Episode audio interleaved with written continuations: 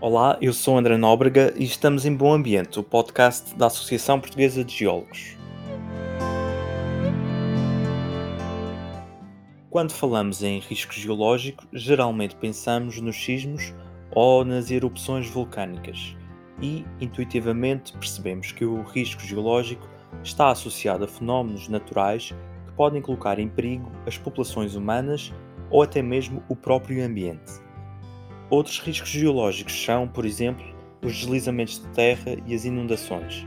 O projeto AGEO, financiado pelo programa Interreg Espaço Atlântico, pretende mitigar o risco geológico nas regiões atlânticas da Europa, como através da criação de uma plataforma para apoio à gestão de riscos naturais que utilizará dados recolhidos por cidadãos e pelos satélites copérnicos da Agência Espacial Europeia para nos falar do AGEL, temos connosco o coordenador do projeto, Rui Carrilho Gomes, e o geólogo Filipe Telmo Jeremias, que também participa no projeto. Rui Carrilho Gomes, doutorado em Engenharia Civil, é professor no Instituto Superior Técnico. Filipe Telmo Jeremias é investigador principal do Laboratório Nacional de Engenharia Civil, onde coordena o Núcleo de Geologia de Engenharia e Ambiente.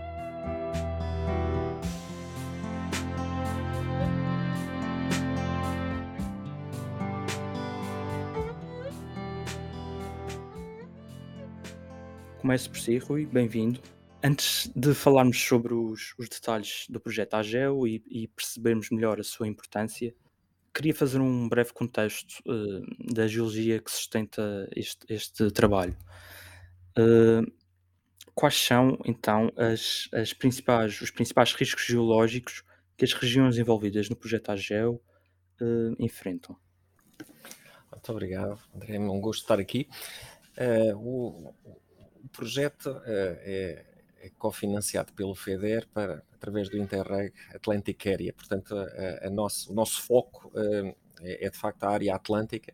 Foram selecionados uh, cinco casos de estudo, ou cinco pilotos, né, como costumamos dizer, onde vai ser testada esta nova abordagem que, que, ainda não foi enfim, suficientemente implementada na, sobretudo nos riscos naturais. Eh, os, os observatórios cidadãos são exatamente um, um elemento de ligação do cidadão uh, aos, à gestão de, dos riscos uh, naturais, que incluem, uh, nestes, nestes cinco pilotos, incluem cheias, sismos, deslizamentos de terras, riscos, riscos geotécnicos, quedas de blocos e erosão costeira.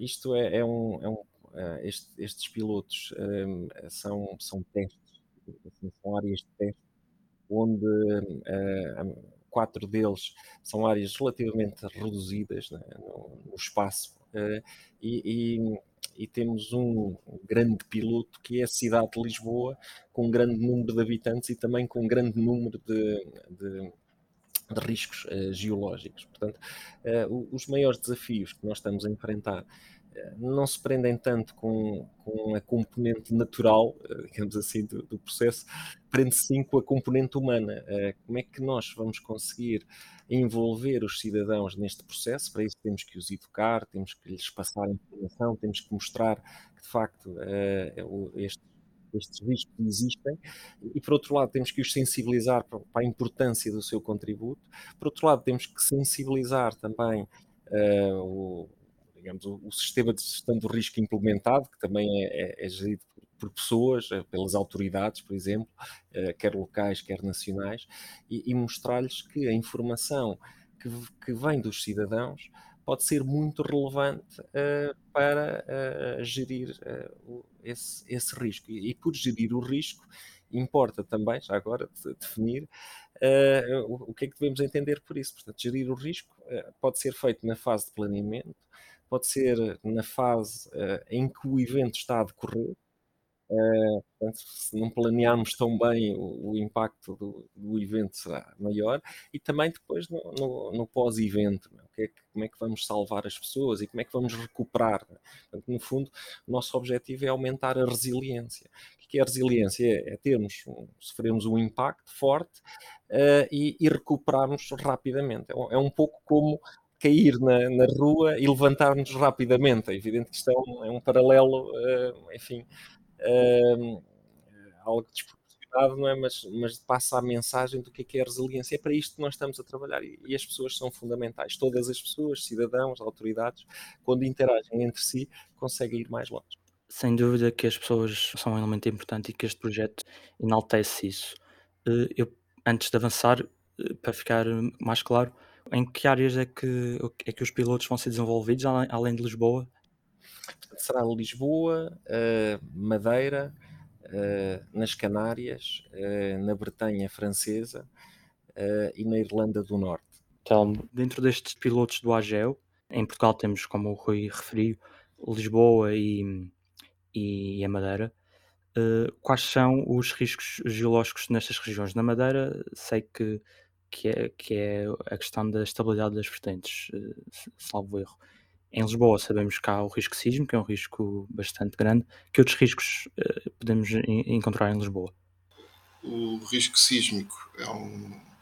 Lisboa, devido à sua situação geológica, tem a possibilidade da ocorrência de sismos de magnitude elevada e, portanto, isso tem sido um tema muito estudado e, portanto, tem sido objeto de várias uh, análises de risco desenvolvidos pelo Instituto Superior Técnico, desenvolvidos pelo NEC, em diferentes níveis uh, de simulação, eh, de caracterização do edificado, enfim, é todo, todas essas coisas. Portanto, acho que é, é, um, é um dos aspectos que na cidade de Lisboa e vai haver uh, um novo programa só dedicado a, essa, a, esse, a esse, a esse tipo de risco e como tal uh, dá-me ideia que é um pouco diferenciado dos outros.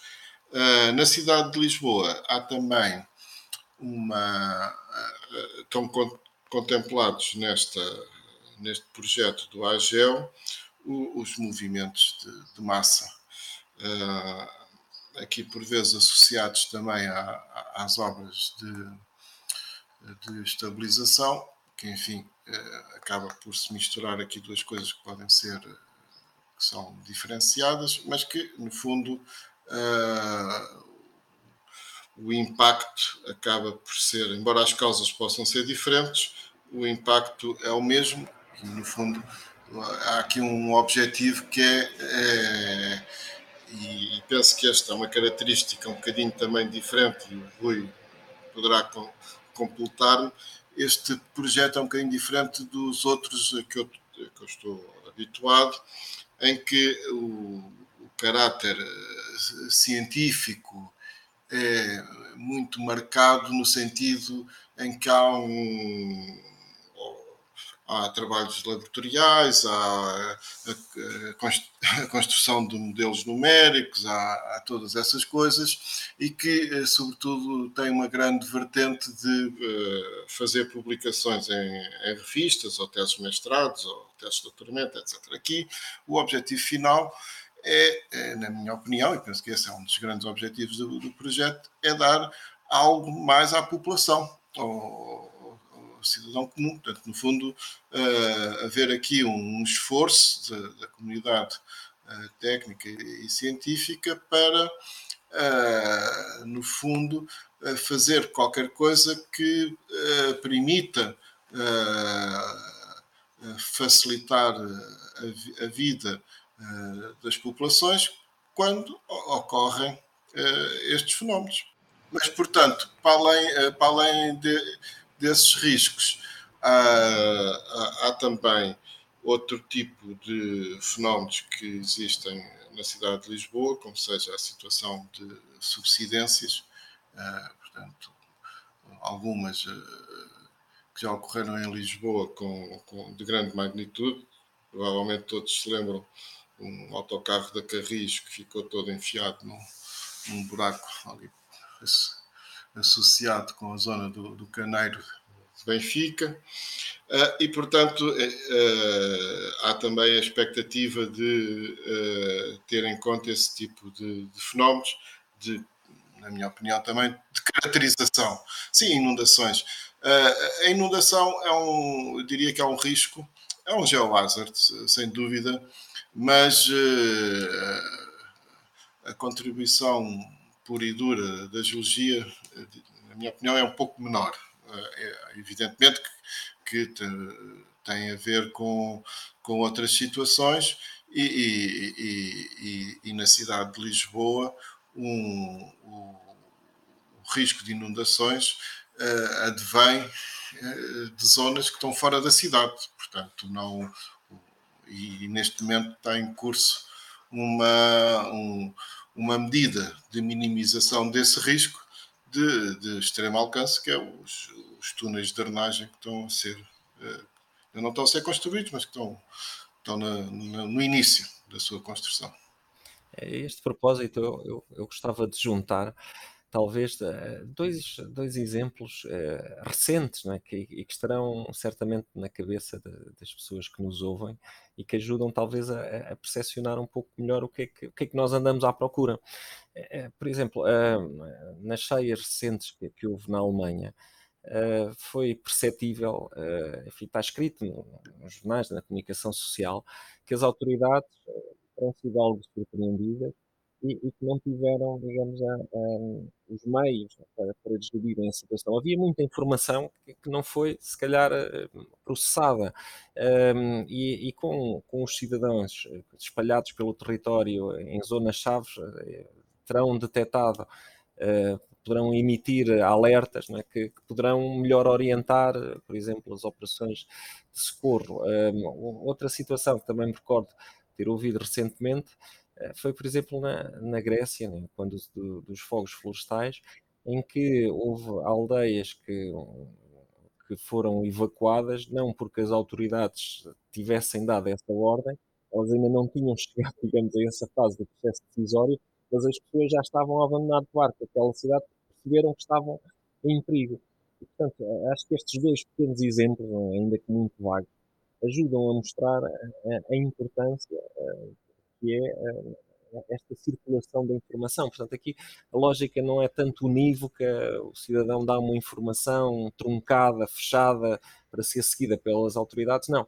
É, é bionívoca, portanto, o, cidadão pode dar um alerta, essa informação vai ter que ser de alguma forma verificada, e para isso temos, por exemplo, eh, as vias tradicionais, né, que são eh, os métodos de recolha das autoridades, mas agora também temos satélites que passam cima da nossa cabeça, que conseguem recolher informações.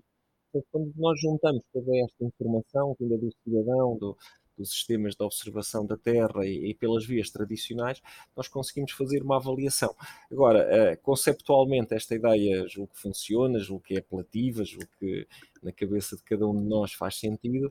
Aquilo que falta fazer é como é que nós implementamos isto, é como é que nós uh, fazemos de facto isto. Uh, bastará uh, disponibilizar uma, uma, aplicação que se instala num telemóvel, mas depois será que o cidadão a vai usar? Será que nós vamos conseguir envolver o cidadão, trazê-lo para esta para este caminho que é o fornecer uh, informações às autoridades e também de receber, uh, por exemplo, alertas de emergência. Uh, por outro lado, temos o desafio das autoridades. Será que elas estão receptivas? Portanto, nós estamos aqui num, numa fronteira, aparentemente temos tudo à disposição, temos cidadãos, temos a, a plataforma a aplicação, temos os cidadãos com, com telemóveis inteligentes, né, que conseguem fazer múltiplas funções para além de, de, de telefonar, e depois temos as autoridades mas eh, o desafio é como é que nós ligamos estas peças. Esse, esse é que é, é isso que está, é, digamos, é, é, o grande desafio deste projeto. E, e estamos a encontrar eh, dificuldades importantes, porque, porque o, o meu background é, é, é de engenharia, são os processos naturais e, e, e, agora estamos em contato com as pessoas é? e, de facto lidar com as pessoas, motivá-las para, para esta causa uh, não, não tem sido um processo fácil, mas é, é uma aprendizagem que vamos fazer e, e recordo-me que fará todo o sentido dentro de, de, uma década, não mais do que isso, os observatórios cidadãos serem uma prática comum. Portanto, nós estamos a dar estamos numa fase uh, precoce, é? mas, mas os passos que, que, vão ser dados serão certamente uh, fortes e no, e no, caminho certo, e, e isto vai se generalizar, não, não, não há outra alternativa, acredito eu. E o que são exatamente os observatórios de cidadãos? Os observatórios uh, cidadãos é? têm como objetivo, por um lado, é, fornecer, fazer com que o cidadão forneça informação é, para, para uma plataforma, é, é, é um meio de, informa, um meio de, de referência dessa informação clássico será, se tornará clássico será o, o telemóvel. Né? O, o, o, cidadão uh, poderá uh, receber também informação através dessa plataforma.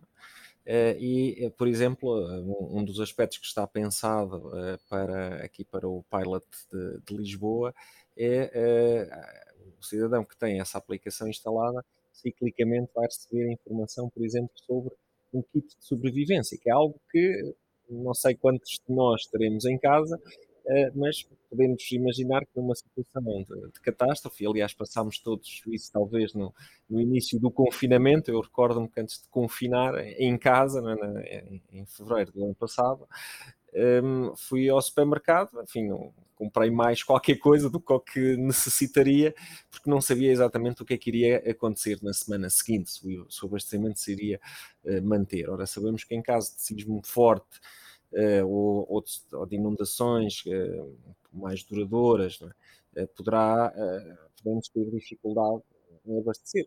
Podemos ter em casa água, algumas, alguns produtos não perecíveis e, portanto, eh, eh, esta, esta plataforma, este Observatório Cidadão, pode servir como meio, uma espécie de lembrete que ciclicamente vai lembrar o cidadão, olha, a validade deste daquele produto e, ciclic, e, e, simultaneamente também está a relembrar que os sismos existem. A, a sensação que eu tenho de falar com, enfim, com os, os meus amigos, é, é que o, o, é algo que é assustador, é algo com grande impacto e que é algo inevitável. Quando vier, vamos ter que aguentar as consequências. E não é, não é, não é assim. Essa informação que nós queremos dar ao cidadão é que ah, nós podemos contribuir, qualquer um de nós pode contribuir. Primeiro, estando preparado é, para o evento, portanto, o Observatório fará esse trabalho depois, eh, em alguns países já existem sistemas de alerta precoce, dão-nos alguns segundos para nós tomarmos uh, medidas, para fazermos qualquer coisa, nem que seja colocarmos debaixo da mesa para que se alguma coisa cair, enfim, nós não, não sejamos pelo menos tão severamente atingidos. Uh, dá para desligar elevadores, dá para, por exemplo, levantar as portas de, de, dos bombeiros.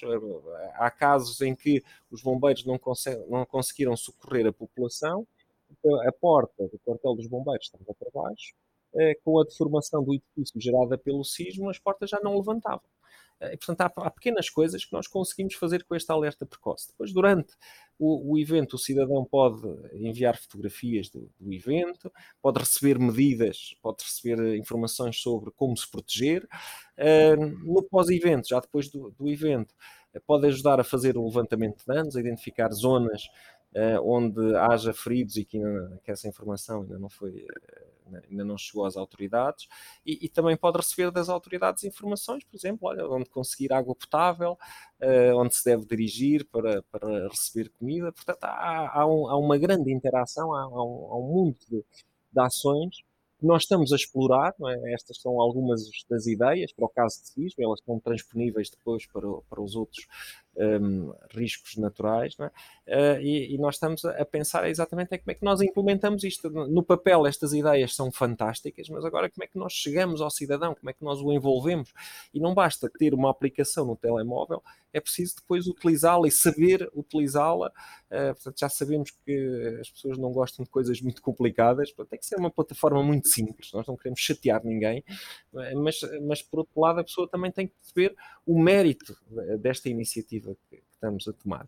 Eh, este, este, é um percurso é um caminho uh, que se faz uh, literalmente caminhando, aprendendo com os erros. É? Eu, eu recordo-me que na, na, na, primeira reunião do consórcio usei uma frase bombástica que foi dizer que nós íamos errar ao lançar estes projetos, mas porque tenho a percepção que é que os erros são os erros que nos vão catapultar para cima, que nos vão ensinar e que vamos fazer uma segunda geração de observatórios para riscos naturais bastante melhor do que a primeira.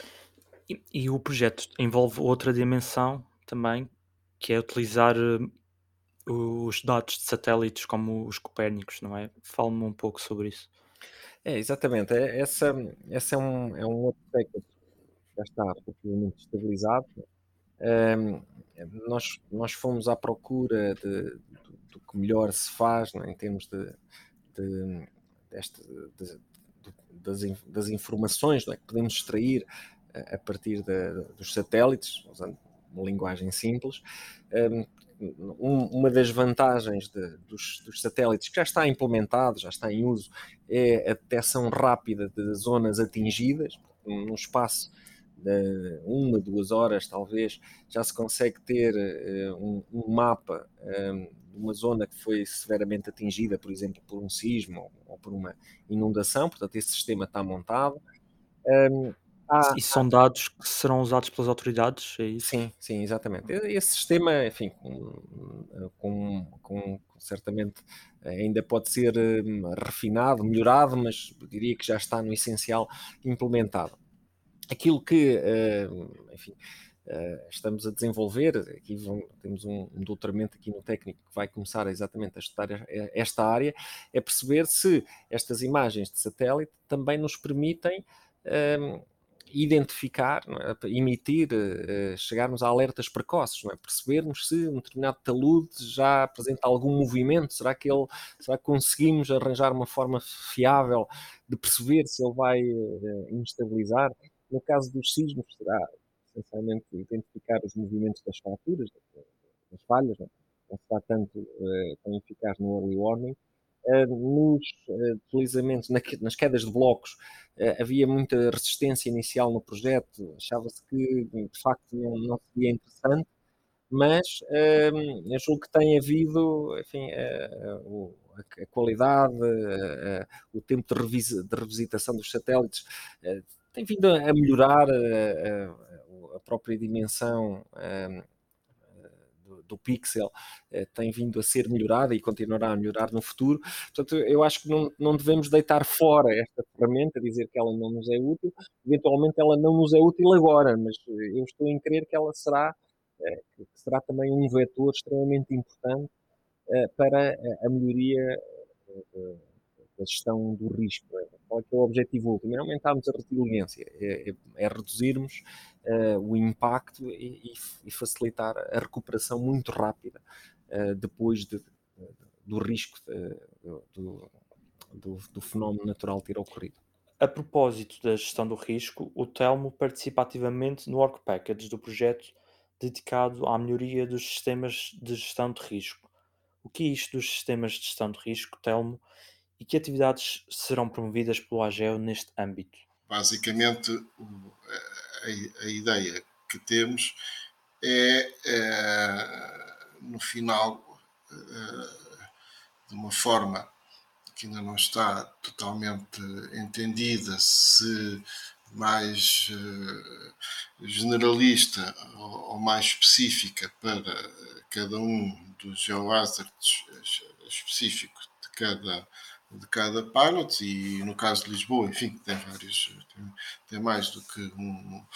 Eh, considera-se ou pretende-se estudar mais que um geohazard, é, é, é, é ter um, um, aquilo, dizendo um chavão, um roadmap que de alguma forma identifique uh, as diferentes formas de alguma forma de podermos contribuir para uh, haver um tratamento uh, destas situações, portanto, procurando usar uma linguagem simples e não, e não só os chafões, mas no fundo a chamada gestão do risco, uh, para proporcionar algumas ferramentas que permita, portanto, esse tratamento, essa, essa gestão de uma forma mais eficiente. Mas tem a ver, sobretudo, em dar ferramentas para haver uma, uma gestão do território melhor, e isso tem a ver com, com os planos de promenor e, e portanto, com o, os desenhos urbanos, com, com, todas essas situações que podem eh, ter uh, um caráter no, nas cidades, mas também fora delas. Portanto, no caso das Canárias, muitas das ocorrências dá-se ao longo daquelas estradas que eles uh, têm lá e, portanto, tudo isso tem que ser, uh, tem que haver um, uma avaliação dessas situações para que as situações, os pontos mais críticos sejam objeto de um tratamento e, portanto, e se de alguma forma conseguirmos dar algumas pistas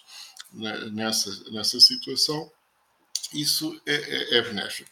Evidentemente que com, sempre com a componente de que eh, temos uma, um meio de informação mais potente que é a contribuição de todos. Isso, essa é um, acaba por ser. É, temos mais dados e isso acho que é, é também importante.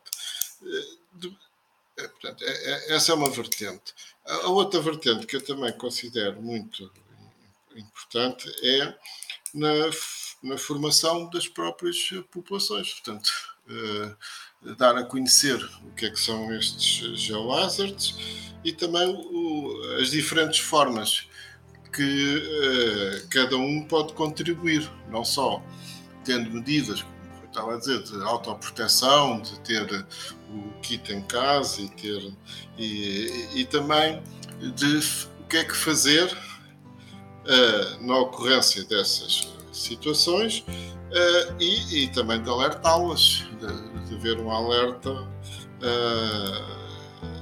e de prevenção, de antecipação.